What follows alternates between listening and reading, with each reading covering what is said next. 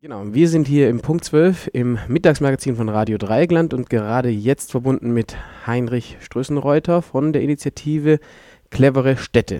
Ähm, ja. Hallo erstmal. Ja, hallo, einen schönen Gruß ins, äh, nach Süddeutschland. Wir wollen uns heute unterhalten aufgrund der App, die Sie gelauncht haben, schon vor einigen Jahren. Die App heißt Wegeheld und dort dreht es sich um Flächengerechtigkeit. Was ist das denn für ein Konzept? Um welche Flächen geht es denn da? Ja, letztendlich geht es darum, dass äh, Radfahrer, aber auch Fußgänger oder ähnlichem äh, frei und ohne Gefahren sich auf ihren, also auf unseren Flächen bewegen können. Meistens ist das dann doch äh, sehr eingeschränkt möglich, weil es immer wieder Autos gibt, die meinen, sich mal kurz hierhin zu stellen, dorthin zu stellen, wegen Brötchen holen oder sonst was. Also aus völliger Respektlosigkeit gegenüber anderen Menschen. Das ist der Grund, äh, weshalb ich immer diese Wegeheld-App online gestellt habe. Mir hat es einfach gereicht. Und zum Zweiten haben wir, das haben wir die letzten äh, Wochen und Monate mit dem, mit dem Klimawandel gezeigt, haben wir ganz dringend die Aufgabe, viel mehr Menschen aufs Fahrrad zu locken. Und dafür brauchen wir freie Radwege, sichere Radwege und eben halt keine Falschparker drauf. Genau, also einerseits gibt es für die Städte die Herausforderung, überhaupt die Infrastruktur zu schaffen und dann muss diese Infrastruktur eben auch benutzbar sein. Ähm, jetzt diese Wegeheld-App, wie funktioniert die? Also man kann dort Anzeigen sozusagen erstmal veröffentlichen, wenn irgendwo mal wieder ein Radweg zugeparkt ist. Das schafft Öffentlichkeit, kann man in den sozialen Netzwerken posten, aber man kann es auch den Ämtern melden. Wie funktioniert das? Genau, Sie machen ein Foto, müssen dann äh, für die Veröffentlichung sozusagen kurz das Nummernschild schwärzen, also einmal über den Bildschirm von der App entsprechend wischen, das ist, weil dann müssen Sie ein paar Rahmendaten eingeben, Farbe, Automarke, was genau vorgefallen ist, dann mit dem nächsten Klick auf den Button mit diese Meldung auf die Seite wegeheld.org hochgeladen und sie taucht in Twitter bei dem Twitter-Account Das muss weg auch entsprechend noch mit auf.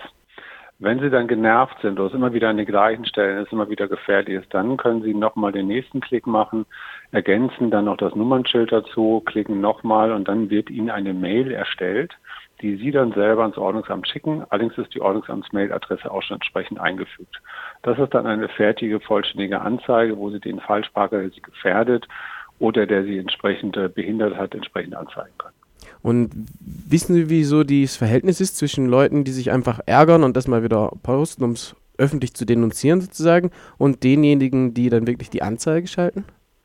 Ja, das, das D-Wort, da muss ich kurz einhaken. Da haben wir eine sehr unschöne deutsche Vergangenheit. Da sind viele Firmen KZ gelandet. Hier geht es einfach nur um eine Ordnungswidrigkeit und eine Gefährdung von anderen. Aber anschwärzen, petzen, das können wir gerne weitermachen. Das Verhältnis ist ungefähr auf drei Posts kommt vielleicht eine Anzeige. Also bei weitem nicht das Thema.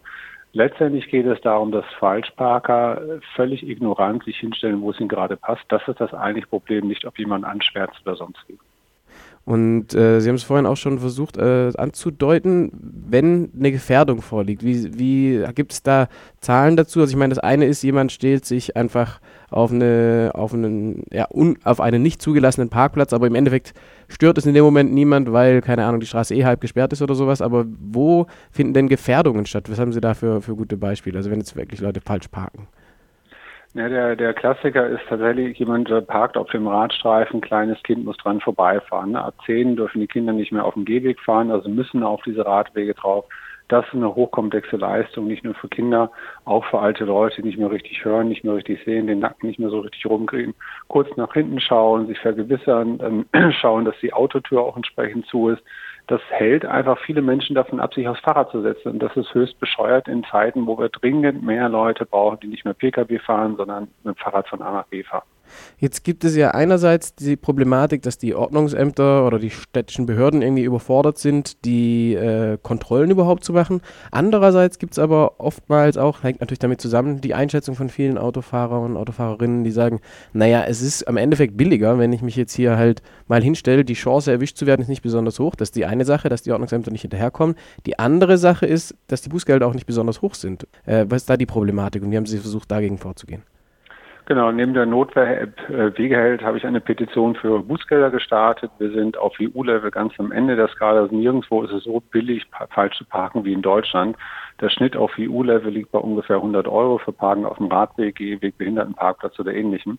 Was ich gestartet habe, war eine Petition, die genau dafür sorgen soll, dass unsere läppischen Bußgelder nicht mehr Knöllchen heißen, sondern demnächst dann auch Knollen, also auf 100 Euro pro Vorfall. Dann macht man den Fehler vielleicht einmal oder ein zweites Mal, aber man wiederholt es nicht dauernd. Und äh, dann haben wir auch nicht mal die Situation, dass die armen Ordnungsamtsmitarbeiter da dauernd genervt sind durch die Gegend, sondern die Menschen verhalten sich so, wie es eigentlich regelkonform ist. Wir haben zurzeit einen Bußgeldkatalog, der halt äh, dazu einlädt, sich daneben zu benehmen. Wir brauchen einen, der wirklich Regeltreue wieder lehrt. Suchen Sie noch Unterschriften? Ist sie schon unterwegs oder wie sieht es da aus? Für die Petition äh, sind es nicht nur die 8000 Unterschriften vor ein paar Jahren zusammengekommen, liegt auch ein Petitionsausschuss im Bundestag, sondern es gibt mittlerweile zwei Bundestagsparteien, die Grünen und die Linken, die dahinter stehen, Teile von der SPD mittlerweile auch und an die zehn Verbände. Das reicht vom Verkehrsclub Deutschland über ADFC bis hin zur Steigerstiftung Bundesverband Parken oder Verband Deutscher Verkehrsunternehmen. Also sehr, sehr breite Front von Verbänden, die sich mit Verkehr beschäftigen, steht dahinter. Ich gehe davon aus, dass in der Legislaturperiode eine entsprechende Anpassung kommt.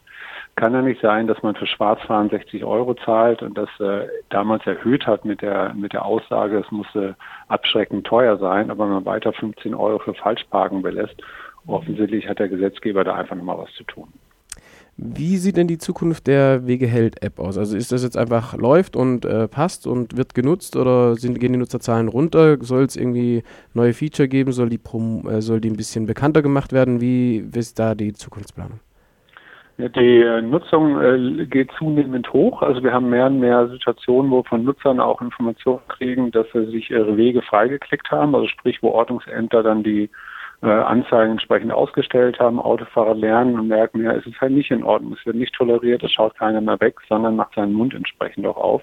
Und auf einmal sind die Wege frei und man kann entspannt von A nach B Fahrrad fahren, erzählt weiter und so werden dann weitere Menschen aufs Fahrrad gelockt. Also der, der Prozess funktioniert inzwischen. Wir sind auf der Suche nach Pro Bono-Entwicklern, die die Android-App nochmal umbauen wollen und äh, ansonsten ab und zu kleine Fehlerbehebungen. Leider ist es ja wirklich eine Notwehr-App. Viel lieber wenn wir wirklich diese 100 Euro Bußgeld äh, pro Falschparken. Dann haben wir eine Situation, wo äh, wir solche Apps nicht mehr äh, ins, ins, Leben rufen müssen. Alles klar, dann bedanke ich mich bei, den, bei Ihnen für das Interview, Herr Strößenreuter, ja. und äh, hoffe, dass das mit den freien Fahrt für FahrradfahrerInnen auch bald Realität wird. Vielen Dank. Ja, genau. Schönen Dank. Schönen Gruß.